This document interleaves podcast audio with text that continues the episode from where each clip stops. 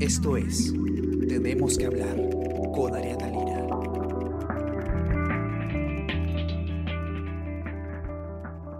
Hola, ¿cómo están? Muy buenos días. Mi nombre es Ariana Lira y hoy tenemos que hablar de Talara. Eh, las cifras, eh, la situación del coronavirus en la provincia de Talara es sumamente desalentadora. Eh, es bastante triste lo que está sucediendo en este lugar. Pero eso sí es triste, es doloroso porque estar dentro de un hospital con tantísimo contagiado, bien por lo menos unos 80 contagiados ese día. Fallecieron 10 personas por falta de oxígeno y al otro día fallecieron otras 7 personas. y ustedes lo van a poder ver en nuestra nota del día de hoy de eh, sobre la situación de las personas que necesitan hospitalización en eh, esta provincia. ¿Cómo estás, Carla? ¿Qué tal, Ariana? ¿Cómo estás? Muy bien, Carla. Pues como dices tú, es algo así como el mendigo sentado en el banco de oro, ¿no? Estamos hablando de Talara, que es la capital del petróleo, ¿no? Eh, una de las más grandes refinerías del país está ahí, pero la gente a diario se está muriendo. Tengo el testimonio de un pescador que eh, abrazaba a su hijo temiendo que se muriera siete noches a la intemperie en una silla en el estacionamiento del Hospital de Salud de Talara, que es el único donde se están atendiendo todos los contagiados eh, por el coronavirus allá en Talara, y dice que vio morir en una noche a diez personas. La falta de oxígeno es el principal problema del lugar. Están mira, están consiguiéndolo ahora, lo último, el último precio es de 6.300 soles y un balón de oxígeno. 6.300 soles la unidad, el balón de oxígeno. El balón de oxígeno lleno, 6.300 soles, pero además eh, tienen que conseguir eh, unos anexos, una especie de instrumentos que se llaman manómetros, que aparte están 350 soles cada uno. Y eso lo tiene que conseguir cada familia. Lo que cada uno está por su cuenta. Así es, lo que, lo que nos han contado es que eh, en el hospital, cuando, una vez que llegan, llegan este, balones de oxígeno, pero en cantidades limitadas. Hace una semana o dos corrió en redes sociales la noticia de que estaban robando oxígeno en Talara. Y no era que estaban robando, era que iban detrás de balones y descargaban corriendo hacia sus propios pacientes, ¿no? A ver quién ganaba el, el, balón que llegaba en el camión. Y entonces lo que ellos nos dicen es, al que no llegó, al que no corrió, al que llegó un poco más tarde, le dicen, lo siento, no hay, entonces ellos tienen que correr a conseguir como sea y donde sea, y el mercado... Sálvese quien pueda, es la situación. Así es, estamos a ese nivel en una ciudad pues que uno pensaría que está pues eh, eh, en, en, el momento económico por décadas, de manera histórica, más o menos acomodada. hay que agregar a esto que el único hospital que funciona ahí para este tema de, del COVID, em, no tiene unidad de cuidados intensivos. No existe una sola unidad de cuidados intensivos para una población de 144 mil habitantes. Ariana, ¿tú sabes cuál es la recomendación según la Sociedad Peruana de Medicina Intensiva? Es de 10 camas por cada 100.000 habitantes. Acá hay 140.000 y no hay una sola cama. Una sola cama UCI. Increíble. Increíble. Y este hospital, eh, Carla, es un hospital de salud. El Ministerio de Salud, MINSA, no está presente como un hospital en Talara. Eh, interesante eso. Eh, MINSA tiene un centro de salud que según todas las referencias consultadas, pues no tiene la categoría, no tiene la categoría para, para atender, a internar, que menos una unidad de cuidados intensivos. Es un centro de salud, ¿no? Eh, y, y, no tiene esas capacidades. Eh. Entonces, lo que nos explican y los propios médicos del MINSA me explicaron es que ellos colaboran con haciendo ciertos triajes, este tipo de evaluación rápida, pero ¡pum! O sea, ellos no pueden atender porque no tienen la capacidad. Vamos a decir en términos este, cristianos, es una especie de posta médica, ¿no? Ok, ok. Y ahora, en tu nota, eh, te comenta a ti uno de tus entrevistados que que, con el apoyo de Petroperú se va a instalar un hospital de campaña que va a tener supuestamente 15 camas UCI, ¿no? Pero que esto recién va a estar listo a finales de julio, me parece. Bueno, e, efectivamente es el gerente de la dirección en Piura. De, salud, ¿no? El responsable de, de salud en Piura, de toda la región, que indica que se ha logrado, gracias al apoyo de, de Petro Perú, un compromiso para un hospital eh, ¿no? de, campaña, que según una nota de prensa que Petro Perú me envió al, al, al, terminar, al cierre de la edición, ¿no? detallando que iba a ser una cosa duradera, sostenible, pero vamos, ellos apoyan con una parte, eh, Salud va a tener también que invertir, eh, por ejemplo, en, en todo el equipo médico que tiene que trabajar ahí.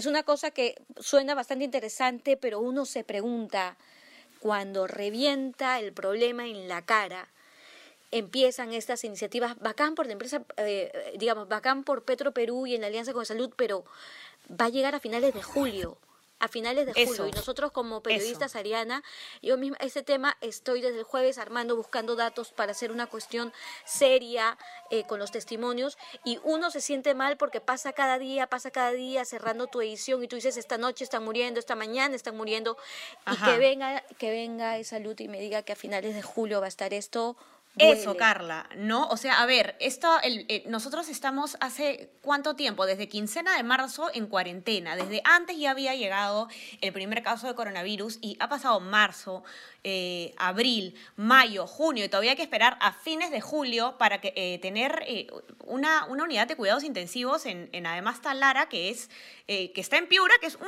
de las regiones más afectadas por el coronavirus. Es, es una cosa increíble en realidad y que además es, es un aporte que está haciendo Petroperú, es lo que entiendo, ¿no? Así es, así es.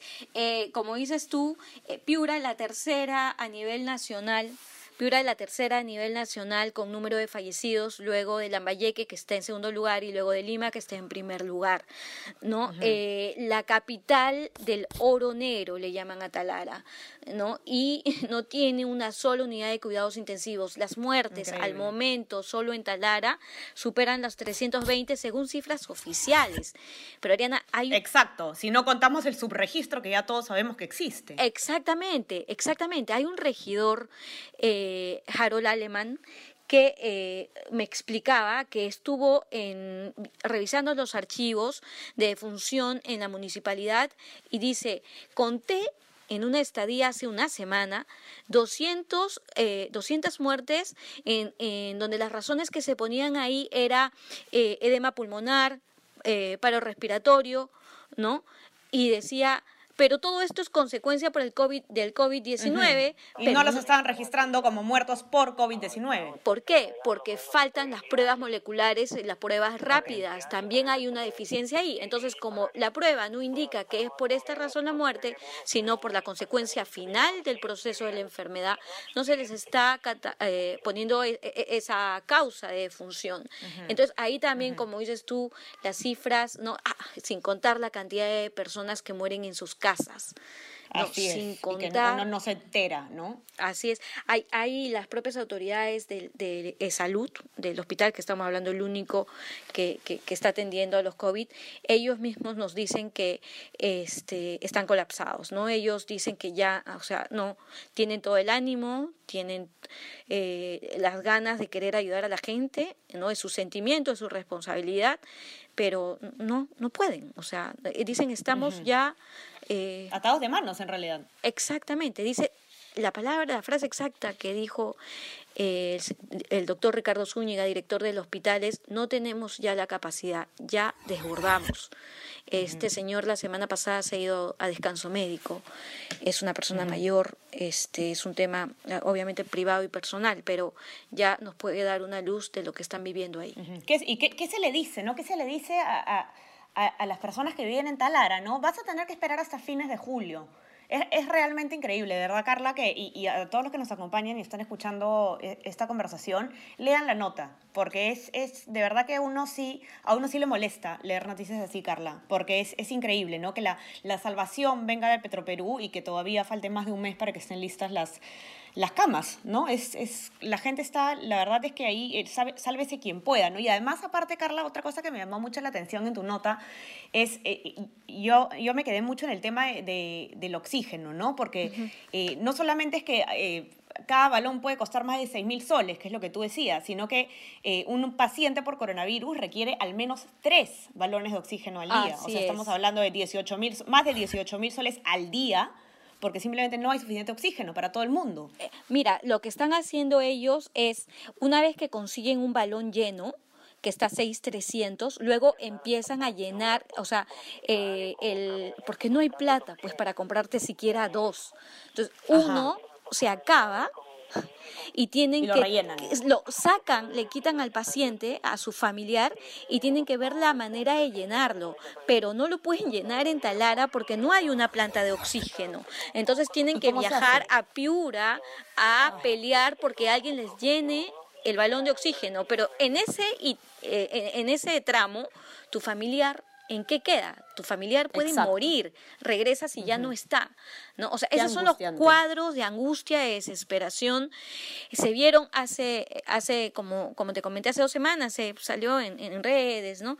El tema de que dijeron robo. No, no fue robo, pero sí fueron actos de desesperación de personas que iban detrás del camión cuando llegaba para poder jalarse un balón de gas. Y hubo hasta agresión en, en su momento a algunos médicos. Cómo juzgar, ¿no? Cómo, cómo ponerte en sus zapatos, cómo condenar la actitud de la gente, ¿no? Lo- los médicos No. son parte de nuestro equipo, no, peleemos, no podemos pelear contra ellos, pero tampoco me atrevería a juzgar a una madre que vea a su hijo morirse en sus brazos, en un hospital que además ha instalado eh, estas carpas en la parte mm, eh, de- del patio, en la parte del, del, mm, estacionamiento, ¿no? Algunos están durmiendo en carros, está cerca la playa, eso es lo, lo más difícil, ¿no? Que está cerca la playa y en la noche la brisa del mar que llega es penetrante. No, es, es una situación de verdad que, que de pesadilla, lo que relatas tú en tu nota, Carla. Eh, léanla, de verdad es, es para tomar conciencia y, y qué pena de verdad que estas cosas tengan que mostrarse a través de los medios de comunicación, a ver si por ahí se hace algo, ¿no? Y, y justamente sobre esto, Carla, eh, un dato muy importante que, que está en, en tu nota es el tema de la ejecución presupuestal, ¿no? De, de la región, del gobierno regional de Piura, porque el, el Ministerio de Economía le ha transferido a, a Piura una cantidad fuerte de dinero exclusivamente para la atención de, de la emergencia por el coronavirus y se ha ejecutado menos de la mitad, según lo que tú, tú detallas o te Así dice es. un entrevistado, me parece. Así es, así es. En, eh, Paola del Carpio, eh, la economista, eh, es una economista que eh, estos días revisó los presupuestos y efectivamente hay 38 millones que el Ministerio de Economía destinó al gobierno regional de Piura para enfrentar la pandemia.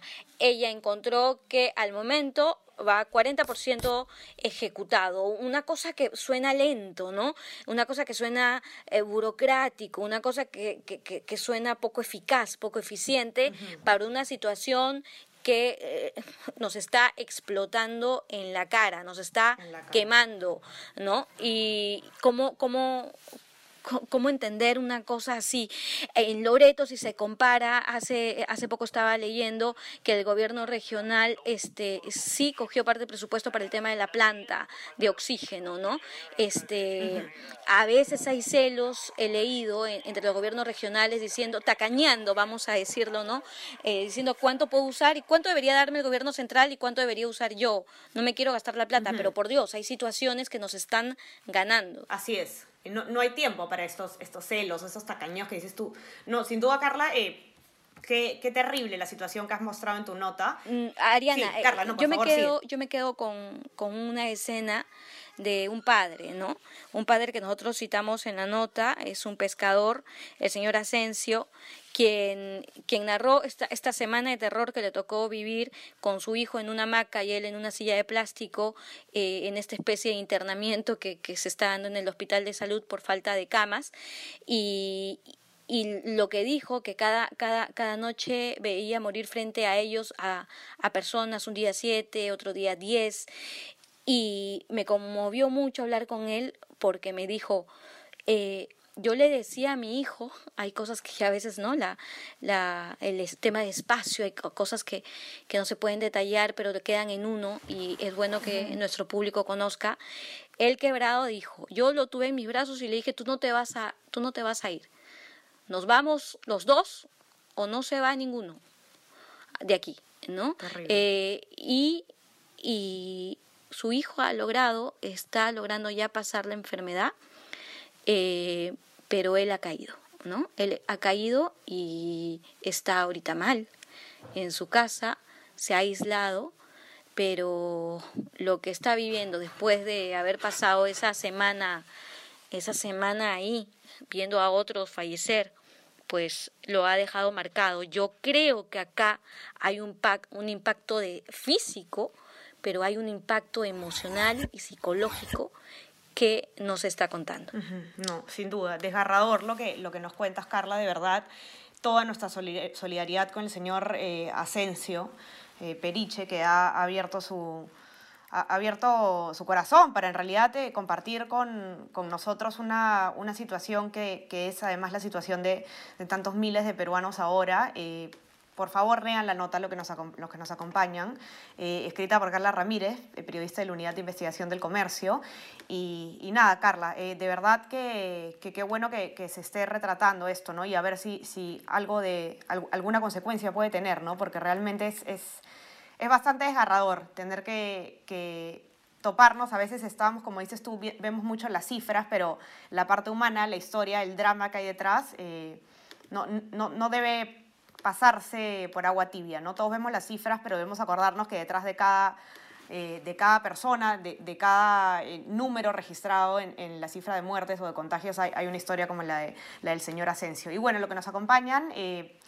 No se olviden hoy día también de seguirnos en nuestras plataformas de Spotify, eh, Apple Podcasts, Spreaker, SoundCloud para que puedan escuchar este podcast y más.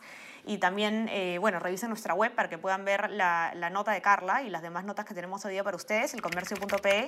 Y suscríbanse también a nuestro WhatsApp, El Comercio Te Informa, para que a lo largo del día puedan recibir nuestro contenido. Carla, muchísimas gracias por compartir hoy día con nosotros. Un abrazo. Un abrazo, comenzamos. Chao, chao, que tengan un buen día. Chao. Esto fue Tenemos que hablar. Esto fue El Comercio Podcast.